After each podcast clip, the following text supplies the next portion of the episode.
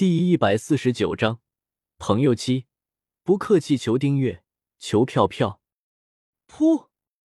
听到如此强大的理由，胡一菲和萧邪两人刚喝到嘴里的豆浆，全都喷了出去。展博考虑了一会，一脸得意的说道：“少来说实话吧，要知道，汽车人在变成汽车的时候是不会飞的。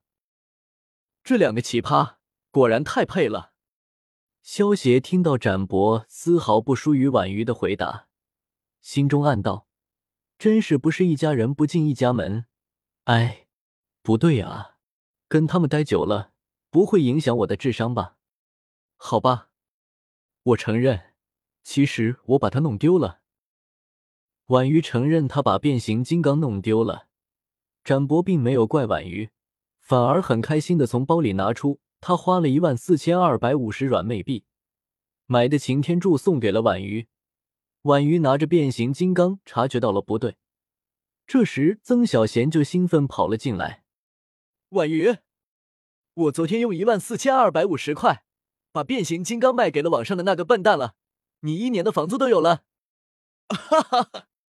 曾小贤一脸兴奋的对婉瑜说道，说完边笑边拿过了婉瑜手中的变形金刚。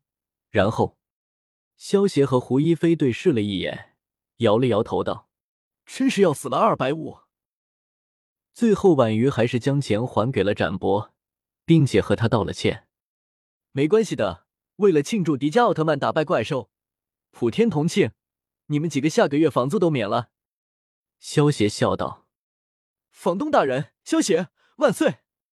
曾小贤叫道：“萧协，谢谢你。”婉瑜对萧协真心实意的道谢道：“他知道萧协这么做是为了让他不要有负担，朋友之间不需要这么客气。”萧协笑道。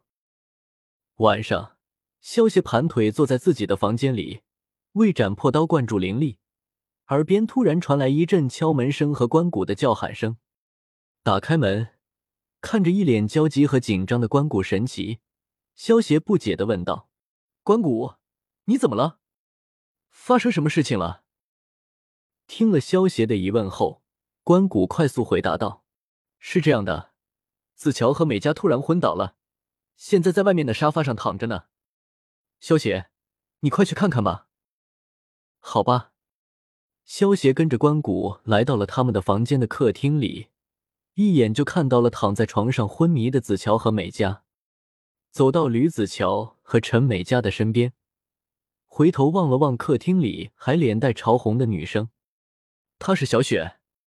关谷看出了萧邪的疑惑，有些尴尬的说道：“小雪。”萧邪看到客厅桌子上摆着的蜡烛和红酒，还有原本装着印度香薰的空瓶子后，瞬间便明白发生了什么事。他们是急火攻心，加上一些打击，所以才会昏过去的。萧邪查看了一下子乔和美嘉的情况后。转过头，古怪的看着关谷神奇和小雪，说道：“萧邪摇了摇头，不理会陷入尴尬的关谷神奇和小雪二人，运气体内的斗气，将子乔和美嘉两人给弄醒了过来。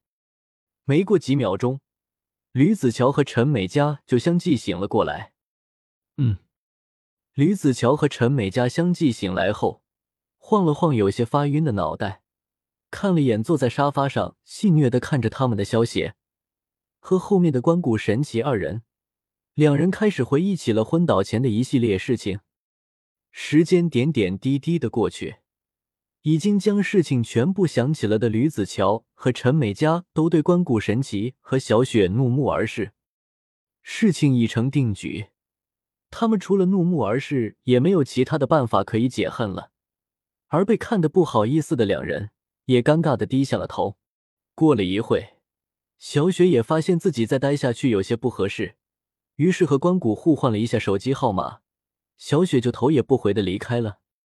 关谷，你做了什么对不起子乔和美嘉的事情？他们拿这样的眼神看着你。萧邪幸灾乐祸的问道。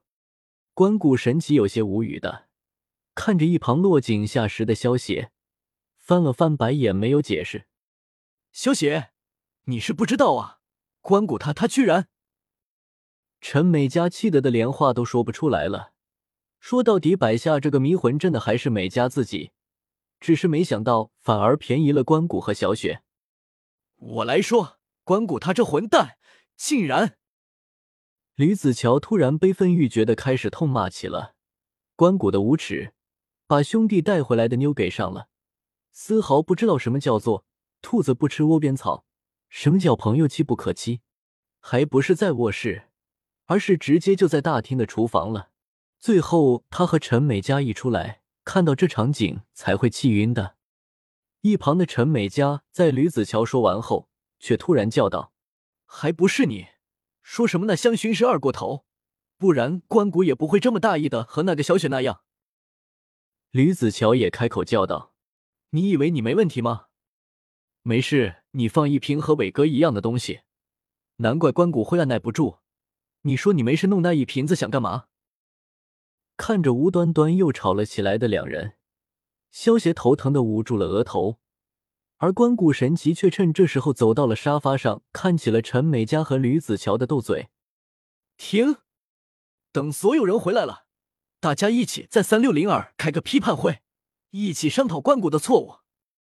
萧协打断了两人，提议道：“同意。”吕子乔和陈美嘉听了吴冰义的提议后，对望了一眼。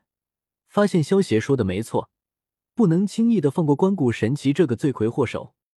萧协无视关谷幽怨的眼神，头也不回的回到了自己的房间。小样，你自己白上了一个妹子，还摆出这种表情，是想得了便宜还卖乖吗？天色渐渐黑了下来，胡一菲他们也全都回来了。吃完晚饭后，几人全都来到了三六零二的客厅里的沙发上坐下了。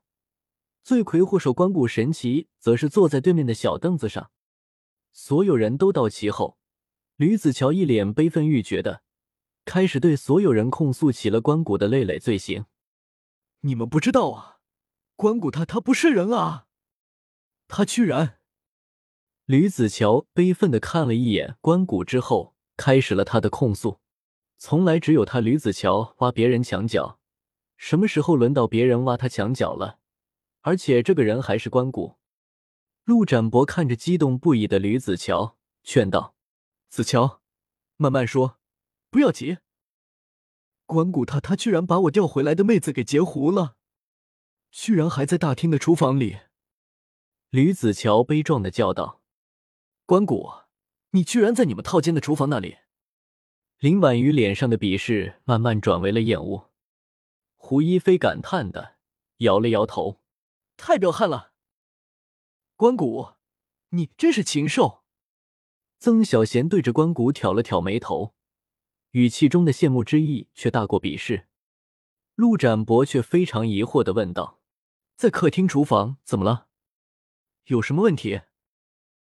嗯，陆展博的话让大家将目光全部集中到了他身上。胡一菲无奈的拍了拍额头。最了解自己弟弟的胡一菲却知道，对于陆展博这种只比煤灰高一级的存在，可能大家的话他还没明白是怎么回事呢。于是胡一菲给萧协使了个眼色，让他给陆展博好好解释解释清楚。看到了胡一菲的眼神后，萧协凑到陆展博耳边小声的解释了起来：“关谷，没想到竟然是这种人。”陆展博听完萧协的话。指着关谷大叫道：“关谷一脸无辜的看着众人，谁知道那瓶香薰不是二锅头啊？你们听我解释啊！当时的情况是我们只是亲了一下，没有做那种事了。”关谷看着众人越来越怪异的表情，连忙解释道：“听完关谷的解释，胡一菲他们也明白了这件事的来龙去脉。